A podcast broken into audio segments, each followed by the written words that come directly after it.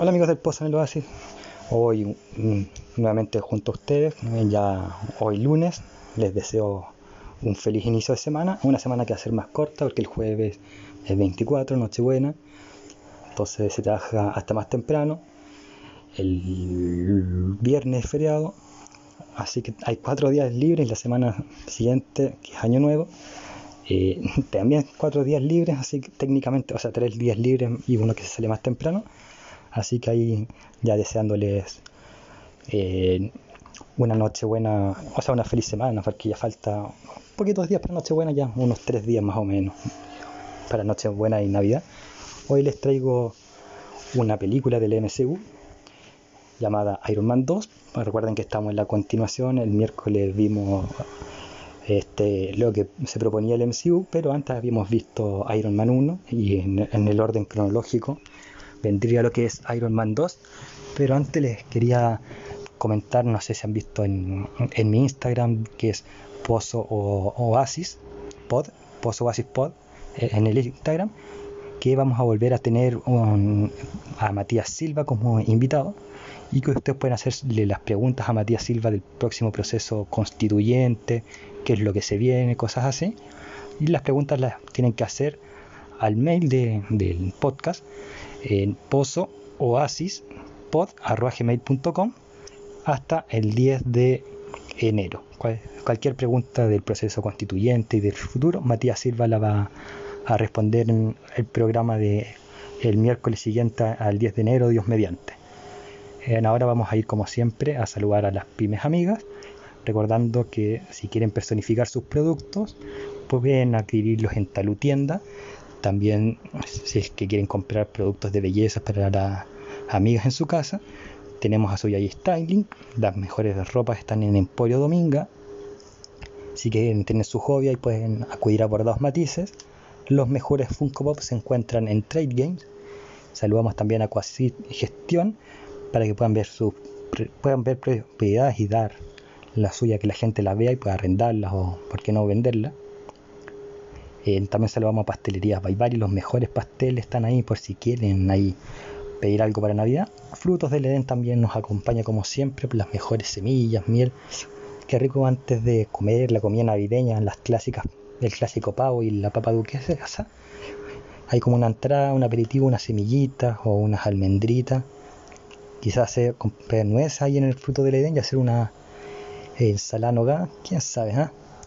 Ahora sí vamos a lo que es Iron Man 2, dirigida y también actuada por John Favreau, grande John Favreau, hace de Happy Hogan también ahí en Iron Man 2, Robert Downey Jr. que hace de Tony Stark Iron Man, Gwen Paltrow que hace de Pepper Potts, tenemos acá eh, a Don Cheadle que reemplaza a Stuart y ahora hace de Rowdy, máquina de guerra, o War Machine mejor dicho, lo voy a decir War Machine porque suena más bonito también está mi ex, Scarlett Johansson, es broma lo de mi ex, pero Scarlett Johansson que hace de Natasha Romanoff o Black Widow y Mikey Rogue que hace de Whiplash en El Látigo eh, y que también se llama Ivan Banco.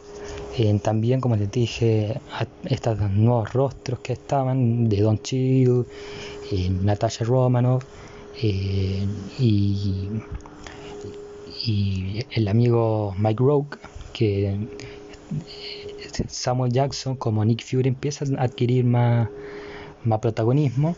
Está Sam Rock también que hace de Justin Hammer. Y tenemos a John Slater como Howard Stark, Stark perdón, y vuelve Clark, Clark Gregg perdón, como Phil Coulson y nuestro amado cameo de Stan Lee que hace de este periodista en Larry King con sus clásicos suspensores. Y ahí está el reparto de esta película que se lanza un año después de Iron Man 1, es decir, el año 2009 se lanza esta película, pero también está unos meses después de, los acontecimientos de que Tony Stark dice que él es Iron Man. Y que la noticia llega a Rusia y, Ivan Dabko está con su padre y este padre moribundo le pide a Iván que, que se vengue porque está picado porque el Arc Reactor no fue una creación de Stark ni de Stark Enterprises, sino que fue de él y Stark se la, se la compró muy pocas lucas o comparado lo que podía sacar de dinero. Y que en verdad Stark se había aprovechado de las necesidades de este padre, de este hombre. Así que Whiplash o Ivan Dabko crea una armadura o un traje que usa un, Arc Reactor o el poder de Arc Reactor que es más fuerte que el de Tony Stark.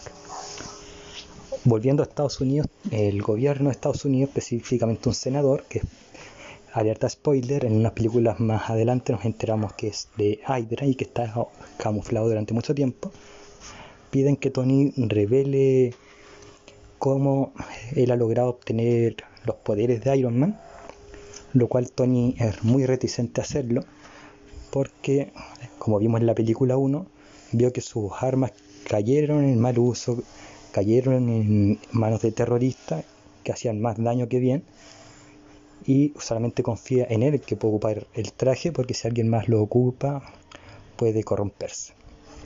Y ya Tony ya está bastante corrupto como para corromperse más, por lo tanto él cree que es el único digno de portar el traje, algo que a lo largo de la película se va viendo que es cierto. Por otra parte, Estados Unidos está tratando de contratar a este tipo Hammer para que desarrolle una armadura como la de Tony Stark o incluso mejorarla, lo cual no puede lograr y desarrolla armas que son francamente una, una porquería, pero ahí va intentando competirle y que dice que le compite a la par, lo que no es cierto. Por otro lado, Tony se está dando cuenta que este reactor que construyó para salvarse la vida en la 1 y que después fue adaptando ya no le está sirviendo y que eh, le salva la vida, pero al mismo tiempo se la retrocede. Es decir, avanza un paso y retrocede dos, porque está volviendo muy adicto al reactor y tiene que buscar algo que reemplace a este reactor que sea igual de efectivo o más y que no lo mate en el proceso. Y esto desencadena en un poco de frustración de Tony Stark que se da cuenta que le están quedando tres semanas más o menos de, vida, eh, está su cumpleaños de por medio.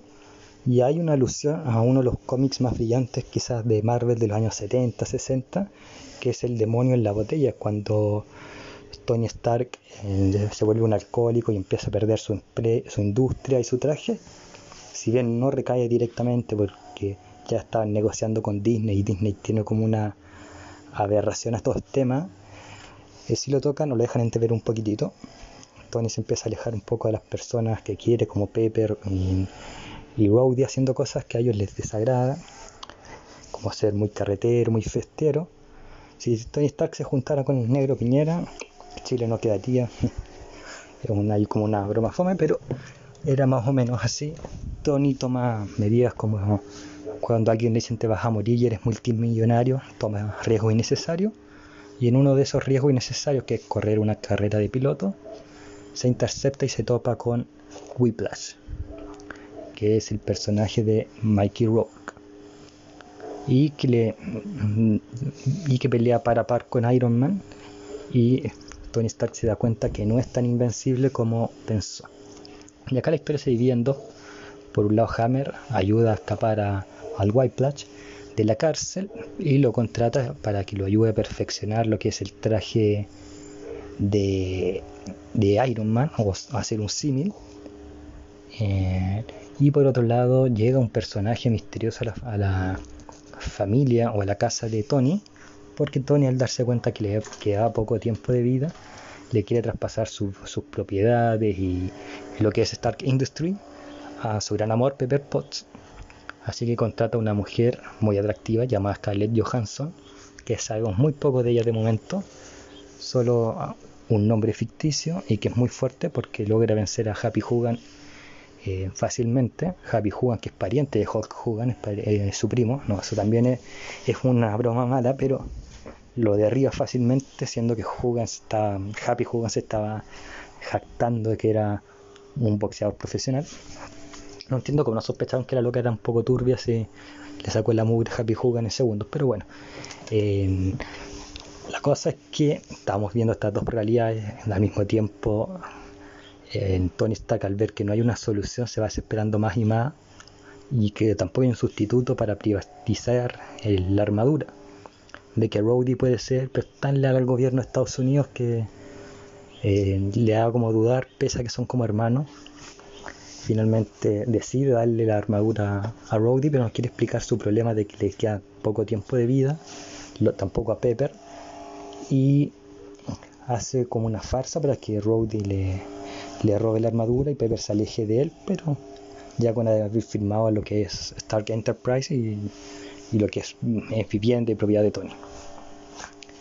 Y ahí tenemos un nuevo cambio como interesante en dos sentidos, porque Nick Fury revela que a Romanoff, esta personaje de, eh, de, interpretado por Scarlett Johansson, no era una corredora de propiedades ni una notaria, sino que era miembro de Shield en una de las mejores espías de Chill y se había infiltrado para conocer el mundo de Tony Stark, cómo trabajaba y cómo pensaba, para hacerle una, entre comillas, evaluación psicológica para ver si podía pertenecer a, a este proyecto Vengadores, que Tony ya lo había rechazado, no estaba ni ahí con trabajar en equipo. Pero Nick Fury al mismo tiempo le dice que en videos de su padre, uno de los fundadores de Shield para, para la sorpresa de Tony, podría tener la solución para que Tony descubra esta nueva tecnología o elemento de, y permitir salvarle la vida y seguir siendo el héroe mm, que quiere ser y, ¿por qué no?, un futuro vengador. Así que Tony va, obtiene lo que podría eh, conseguirse para que su padre le dé o las pistas que su padre ha dejado para encontrar el nuevo reactor. Eh, entonces ahí con la placita y buscando la nueva tecnología, empieza a desarrollar este nuevo reactor con ayuda de Phil Coulson y un prototipo de escudo de Capitán América. Recordemos que el Capitán América fue enterrado en el hielo con su escudo. Y ahí crea este nuevo elemento que es un reactor igual de bueno que mejor, mucho mejor que el primero, que no tiene que cambiarlo y que tampoco le va a, contaminar la sangre y por ende no va a morir por el reactor.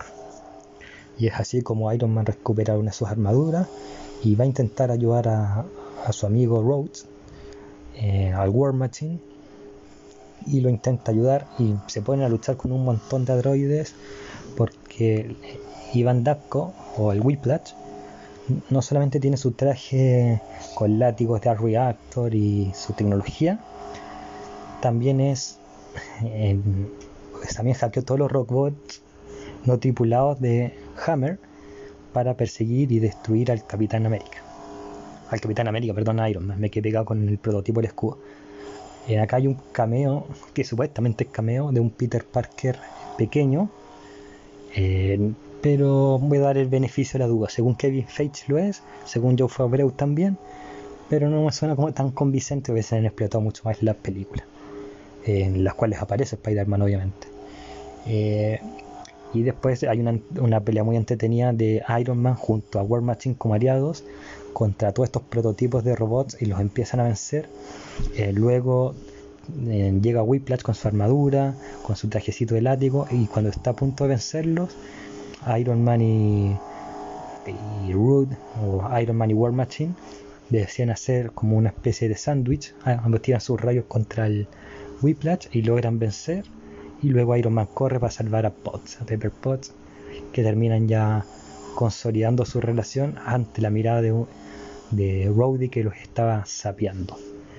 Eh, y así termina en esta película. Hay que señalar que Black Widow ve mucha acción también, mientras Iron Man y War Machine intentan salvar lo que es esta Expo Stark, esto fue en un contexto de que era una Expo Stark de científicos o, niños geeks. Eh, durante ese tiempo se ocurre esta, esta invasión de Hammer y, y Whiplash. Entonces, mientras Iron Man y Rhodey intentaban salvar, mientras Tony y Rhodey intentaban salvar la situación, en Black Widow, por su parte, está pegando todos los guardias de, de, Hammer para andar con el paradero de Whiplash, pero sin éxito.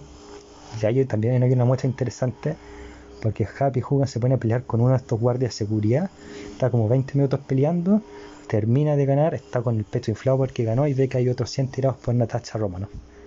Una historia un poco más jocosa.